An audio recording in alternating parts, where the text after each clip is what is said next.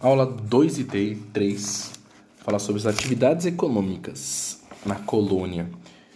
Então, a principal ideia era a colônia fornece ao comércio europeu é, alguns gêneros tropicais ou minerais. Então, gêneros tropicais, essa palavra pode aparecer é, cana-de-açúcar, é, algodão, ouro, diamante poderia aparecer também. É, isso na época da colônia. Então o ouro ele vai aparecer depois.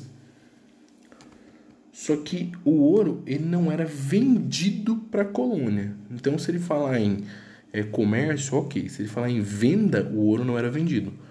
O ouro ele tinha algumas leis, a gente vai discutir depois, mas basicamente 25% do ouro do Brasil era de Portugal, por lei. Não tinha discussão quanto a isso. Depois surge outras ideias e outras leis sobre isso.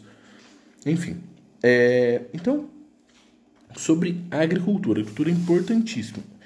É, proprietário, o, o, o fundamental é grande propriedade, monocultura e trabalhada por escravos. Então, isso que a gente descreve é o chamado Pacto Colonial. Colônia só vendia para metrópole, ou seja, o Brasil só vendia para Portugal. Portugal só vendia manufaturados e escravos para o Brasil. Aliás, o Brasil só podia comprar dele. Então o que acontece? O Brasil, colônia, ele só vendia para Portugal e Portugal só podia vender para o Brasil. O Brasil só podia comprar de Portugal. Esse era o pacto colonial, ou seja, Portugal, metrópole, controla os preços. E Brasil então manda matéria-prima barata, alimentos baratos para metrópole. Metrópole manda é, manufaturados, que é roupas, talheres, essas coisas, escravos para a colônia, só que ele manda num preço alto. Então ele vende barato e compra num preço caro. É, e isso esse fato de vender caro vai justificar os escravos, porque ele precisa de reduzir custos e a redução de custos era o escravo. Então o escravo ele funcionava como uma redução de custos. E daí surge o, plane, é, o plantation. O plantation ele basicamente se foca em quatro pontos: latifúndio, monocultura escravismo e tudo isso voltado para exportação. Então, plantation vai exportar com uma grande propriedade de terra, um latifúndio, monocultura, tanto que é, eles acabavam não se importando com as terras, certo? E escravista para reduzir os custos. É, por que, que eles utilizavam o plantation? Porque o plantation é, é fácil utilizar no caráter tropical da nossa terra. Lembrando que começou a colonização por Salvador. Então, começa na região nordeste do Brasil. Quais, quais produtos eram feitos plantation? Açúcar, principalmente, tabaco e cachaça. O tabaco e a cachaça ele era utilizado como moeda de troca pelos traficantes de escravos lá na é, lá em, na África, beleza? Então bora lá. É, então a grande lavoura ela se fixará no litoral. Tem uma exceção, tem algodão no Maranhão também, mas fora isso só no litoral, tá? É, a agricultura então assentou a ocupação de exploração da maior e melhor parte do território toda a parte ali de é, litoral foi feita a agricultura de borocultura. A mineração é só um pedacinho de curta duração de 100 anos. Que acontece? Então a agricultura ela acontece o quê? Do, do, do início ao fim do, do Brasil colônia. A mineração ela surge em 1700 tem seu ápice em 1750 e em 1800 ela acaba. Então, é, ela foi muito curta. Então, a mineração é chamada de um parênteses de curta duração. Tá? Então, voltando para a agricultura, tivemos o que? A cana-de-açúcar. Ela foi mais forte no Pernambuco e na Bahia. Por quê? Porque tinha um solo diferente, tinha um solo que a gente chamava de massapes. Era um solo rico para cana. E esse, por isso eles conseguiram manter tanto tempo, porque não precisava de preparação. Certo? E o que acontece? Eles utilizavam um método indígena chamava coifara indígena. Eles queimavam a cana e roçavam a limpeza do solo. E pronto, e plantavam em cima de novo. Então, esse era o processo, era um processo fácil e simples, que foi adaptado do processo indígena. É, eles já conheciam a cana-de-açúcar, mas esse processo foi adaptado. É, e como que eles utilizavam é, para moer, né? Eles utilizavam escravo. Escravo trabalhava nos engenhos. Era muito, muito comum escravo trabalhando no engenho. A força da água corrente, né, a força motriz das moedas, moedas, era pouco usada. A maior usada era escravo ou animal. Então, isso era em peso. Aí temos a divisão da agricultura na colônia. Então tínhamos dois pontos interessantes. A primeira é grande lavoura, mercado externo. Maior produção, mercado externo. Vendia barato e somente para Portugal. A parte 2 é a agricultura de subsistência. Existia agricultura de subsistência. É, os escravos precisavam comer, os senhores precisavam comer, não era só exportar. Só que acontecia, a agricultura de subsistência ela tinha um consumo, um objetivo de consumo interno. Basicamente era utilizado milho e arroz. Pelos escravos tinha mandioca também. É, então, vamos começar lá pela grande a grande lavoura, né, mercado externo, falava-se muito de açúcar. E daí, no açúcar, eu já vou levantar uma, uma questão. A questão é: o português tinha o monopólio de toda a produção de açúcar. Só que ele não tinha o refinar, eles não refinavam. Quem refinava é a Holanda. Isso vai causar um problema, porque a Holanda vai começar a ganhar espaço no Brasil. Isso vai causar uma questão muito importante, que é a invasão holandesa no Brasil. Então, é... o açúcar ele tinha a distribuição do extremo norte do Pará até o sul de Santa Catarina. Essa era a distribuição de plantação dele.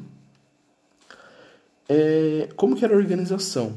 Eles eram feitos em engenho, o engenho era o elemento central, e ele poderia ter também as fazendas obrigadas. Então, o engenho era do senhor de engenho. Aí tinha as fazendas obrigadas. É, então, existiam alguns lavradores livres.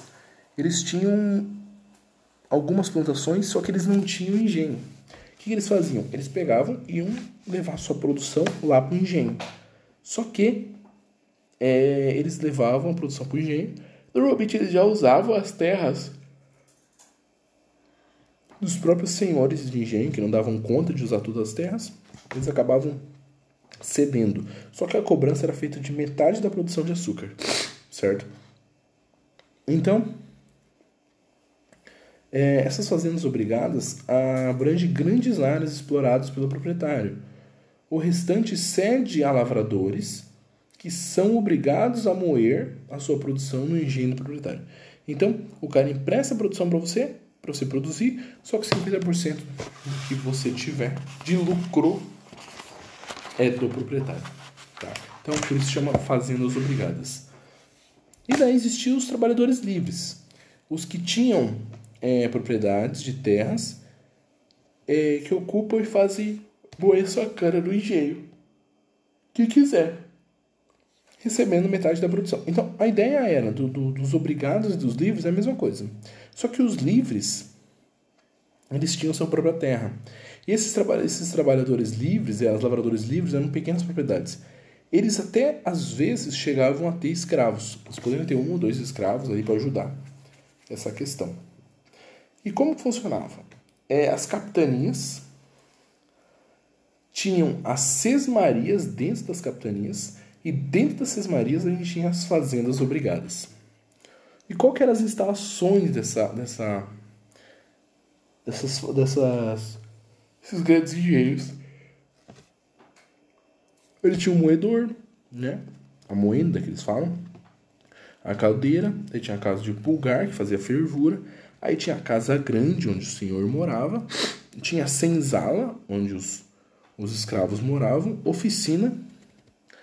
É, tinha terra para pastagem, lenha e cultivos alimentares, lá onde também tinha os cultivos dos alimentos dos indígenas, dos escravos. Então, a mão de obra era de dois tipos. Isso é importantíssimo. A mão de obra lá era escrava, a maioria, e tinha um pedaço de assalariada. Mas, professor, mas para que assalariado? Porque eu tenho os mestres, os purgadores, que são os caras que fazem a fervura, os feitores, os caixeiros. Isso eram caras especializados, eles tinham que saber fazer isso muito bem. Então, eles eram utilizados lá para é, com, com salário.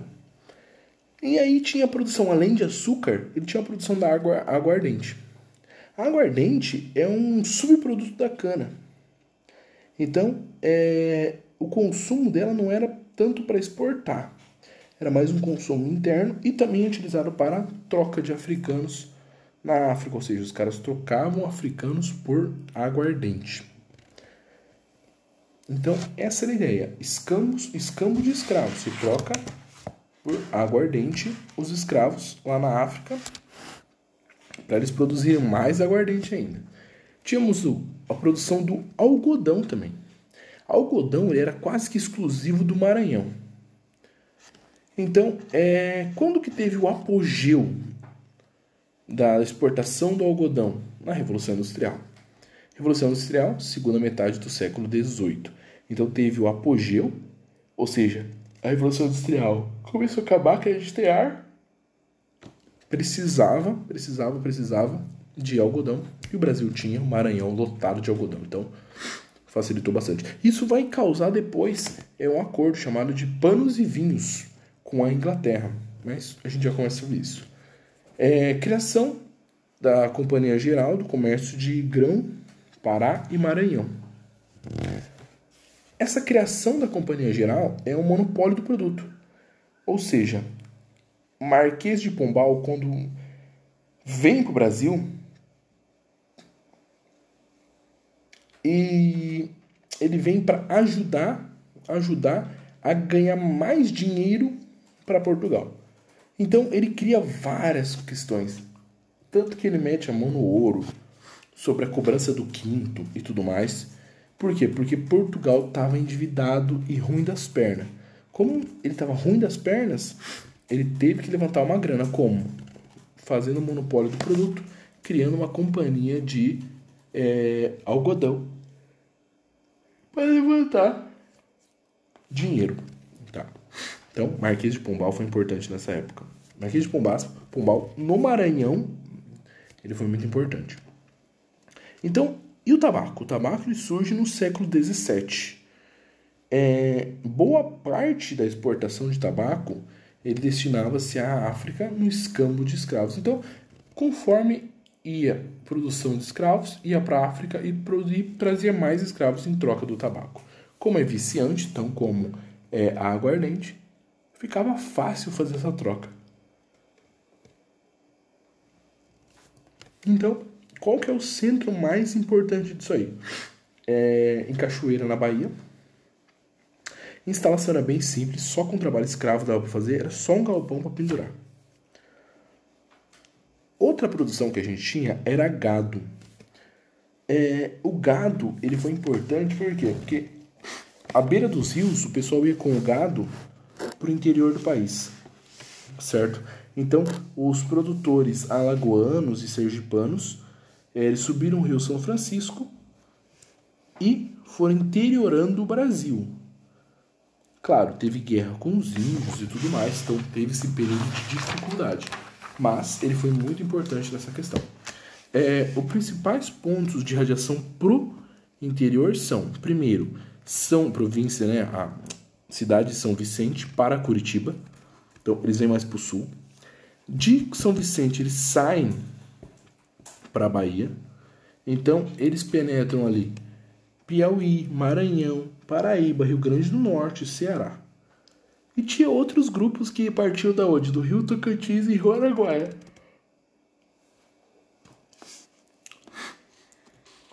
É, e daí acontece uma coisa interessante. Aqui começa a acontecer as entradas, as bandeiras e as entradas. É, eles utilizavam esses caminhos que eles faziam para procurar materiais é, para fazer essas, essas entradas, ou seja, eles procuravam materiais preciosos ou metais preciosos, né?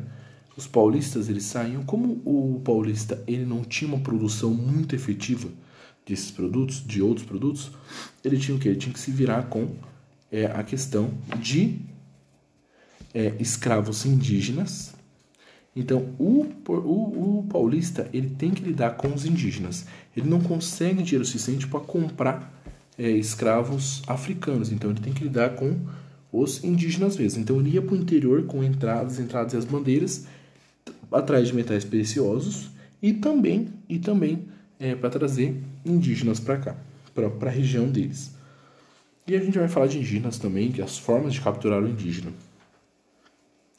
Outro fato que tinha também, além do gado, era a mineração. A mineração ela tem uma descoberta é, em uma dessas bandeiras.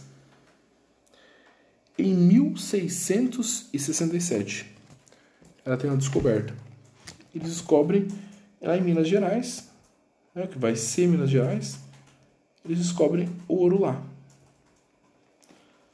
E daí eles começam a mexer e no ano de 1702 já tem a Intendência das Minas. O que é essa criação das Intendências das Minas? Intendência das Minas ele tinha a função de recolher o quinto. O quinto era basicamente um quinto, 20%, da produção do ouro da metrópole. Fez mil quilos, 20% da metrópole. Um ano depois, em 1703, acontece o Tratado de Mitwin, que é o do panos e vinhos esse aí, ele cria uma intensificação de trocas entre Portugal e Inglaterra. Certo? A Inglaterra precisava precisava é, de vários materiais que o Brasil tinha que ia pegar através de Portugal. Portugal queria o quê? Queria os panos que a Inglaterra produzia e também queria os vinhos da Inglaterra. Então, por isso, panos e vinhos. Então, é, a colônia brasileira, indiretamente, ela influencia ou patrocina a Revolução Industrial. Porque muito dinheiro do, de Portugal acaba indo para a Inglaterra. Em 1707 a 1709, acontece as, a Batalha dos Emboabas, que daí são paulistas versus portugueses. Lembra que os paulistas eles adentravam, eles descobriram a questão das minas Pois é, eles achavam donos. E os portugueses falaram: não, a capitania é nossa. É, o país é nosso. Vocês que saiam. Então, essa Batalha dos Emboabas foi a primeira disputa territorial. Porque os portugueses queriam a terra e os é, paulistas também. Então, em 1711, é, já aparecem as primeiras três vilas Aí surge a primeira vila, que se chama Nossa Senhora do Carmo, que é onde tem a Mariana, a cidade de Mariana, que foi há pouco tempo teve o um desastre. É, a vila de Vila Rica, que a gente chama de Ouro Preto, e a Nossa Senhora do Sabará, que a gente chama de Sabará, a cidade de Sabará. Então são três cidades que surgem as primeiras vilas para a utilização do para a criação do ouro. Aí, é, mas como eu disse antes, Portugal está quebrado e precisa de Marquês de Pombal para ajudar. Marquês de Pombal vem e cria algumas regras. Então, além do quinto real, que era o 20% fixo para a coroa, é, existia a captação. A captação era feita de impostos pelo número de escravos. Quanto mais escravos você tinha, maior sua captação. também é, tinha a casa de fundição. O ouro tinha que ser fundido, ou seja, ele tinha que ter um carimbo. Para esse ouro ser fundido, era cobrado um valor. E daí o que acontece? Eles eram fundidos, viravam barras de ouro, e eles ficavam o que quintados, que acontecia o quinto real. Então, acontecia tudo isso. E, por último, o mais importante das cobranças se chama derrama. O que acontece? Depois de 1750, começa a ter menos ouro no Brasil. Com esse menos ouro, começa Portugal começa a arrecadar menos. E Portugal precisa arrecadar. E daí, é, o Marquês de Pombal chega e fala que vai existir a derrama, que é uma cobrança forçada que eles deveriam pagar. Se não pagassem, é, Portugal entraria na casa das pessoas e pegariam tudo que eles têm de ouro em troca, ou valioso. E daí surgiria uma revolta. Com essa revolta, a gente tem um cara chamado Tiradentes aparecendo aqui. Então, a revolta da derrama foi é, o motivo da morte de Tiradentes. A gente vai discutir isso posteriormente. É, então, tinha mercado interno nessa época de ouro, de ouro não. Mas já começou a existir os tropeiros. Os tropeiros eles levavam gado. Quando levavam gado, eles puxavam o quê? O charque ou a carne de sol. Eles levavam, então eles faziam uma integração. E onde eles paravam para descansar, começou a se criar -se pequenas vilinhas então, neste caminho, nestes caminhos, criam-se pequenas cidadezinhas. Que até hoje tem o caminho dos tropeiros, né? É onde eles iam e criavam-se as, criava as pequenas é, vilinhas. O outro ponto, então, encerrando o ouro, outro ponto é a agricultura de subsistência. A grande lavoura tem consumo, ou seja, ela precisava de subsistência. O que era utilizado para subsistência? É, milho e mandioca. Isso era só subsistência. Algodão e arroz era para exportação e subsistência. Aí tinha é, também culturas alimentares elas se localizavam dentro do, é, bem longe, bem longe dos centros urbanos. Porém, abasteciam os centros urbanos. Quando elas aconteciam longe, as pessoas tinham maior tranquilidade para fazê-las, para fazer essa agricultura de subsistência. Então, a exploração rural era diferente. É, então, tinha variações de, de várias questões de tipos de alimento e tudo mais é diferente das grandes produtoras, né? As grandes, as grandes lavouras era unicamente a um único produto. Beleza? Então as variações então deste período eram vai da grande propriedade até a pequena propriedade, o sítio, a chácara, ao casal que tinha um casal que cuidava de tudo e tudo mais. É, existia dentro desse, dessa, dessa pequena produção, existia uma, uma, uma pessoa ali, um, um trabalhador rural que se chamava de agregado. Quem que era o agregado? Era um cara que entrava, trabalhava é, durante um determinado tempo, um escravo, e ele ganhava sua alforria. Mas ele continuava ali. É, ele ficava ali e tal, vocês ganhavam tabela de terra. Então ele ficava ali para é, trabalhar mesmo. Então, o papel secundário da agricultura de subsistência criou um problema gigantesco. Ou seja, qual o problema? Eu vou ter que abastecer os grandes núcleos de povoamento, os grupos mais densos. Só que o meu processo de subsistência é mínimo, é com pequenas famílias. Ou seja, eu tinha problemas para produzir e problemas para distribuir porque o problema para produzir era a questão do tudo que era manufaturado, enxada, é, pá, tudo para fazer arado, tudo para fazer é, a plantação era vinda da Europa, ou seja, era manufaturado. Se era manufaturado, vinha com preço altíssimo. Então, o produtor de subsistência ele pagava a mesma coisa numa enxada, num equipamento, que o cara do plantation pagava. Ou seja, para ele era muito difícil se manter. Então, isso causou um problema gigantesco. Como que era a distribuição? A distribuição era bem simples. A mandioca basicamente é predomínio no norte.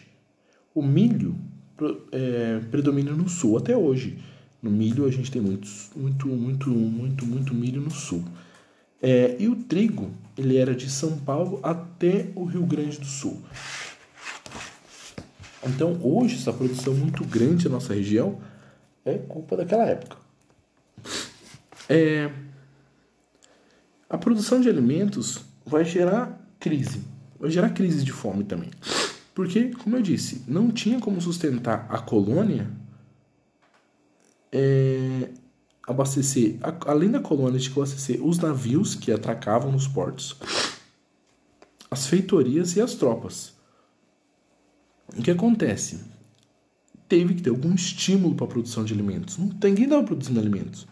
Então, a produção, é, principalmente da mandioca, ela ficava sempre na mão de pequenos produtores, escravistas, que tinham em média 3 a 4 escravos, então eram os roceiros era muito pequena a produção. Então a produção de alimentos estava profundamente ligado à integridade ao é, integrado ao caráter escravista da sociedade colonial.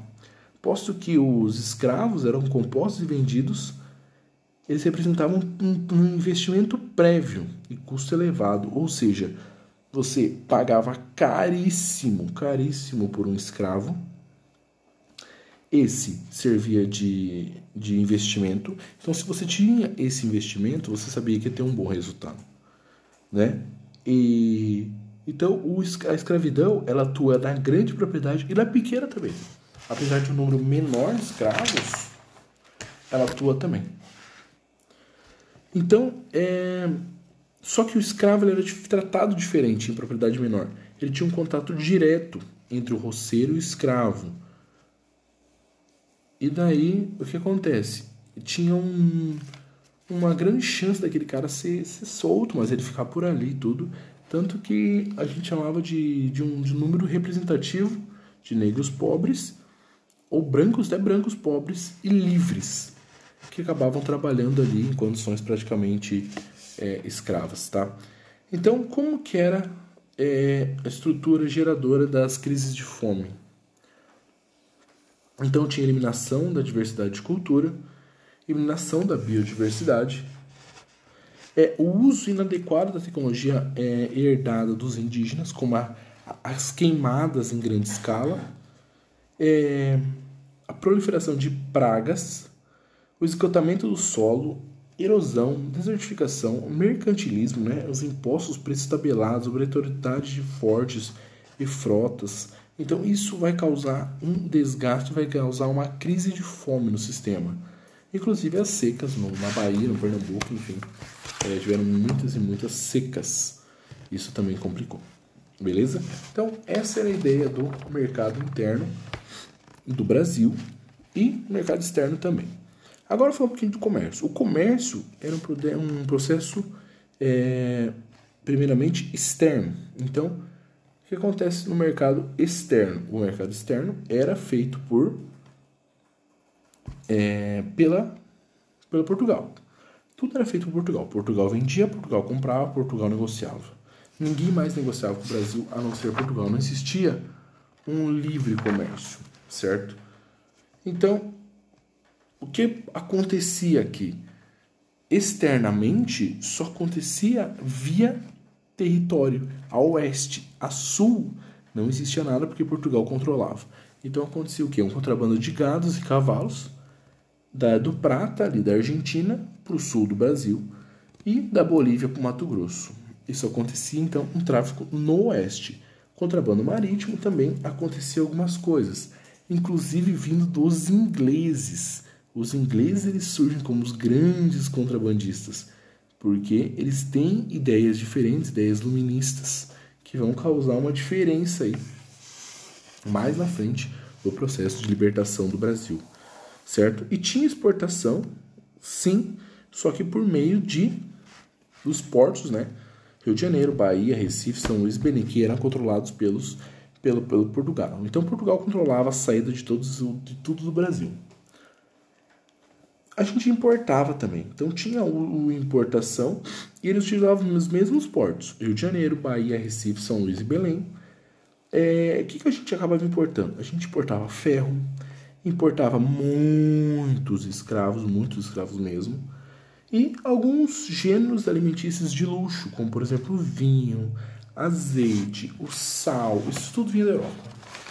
Tudo vinha da Europa. Então, é, no Brasil era muito bonito ter a comida salgada. Por isso que hoje a gente tem até um, um resquício disso. Era muito elegante ter comida salgada, pelo fato do sal ser um produto vindo da Europa, então era um produto muito caro.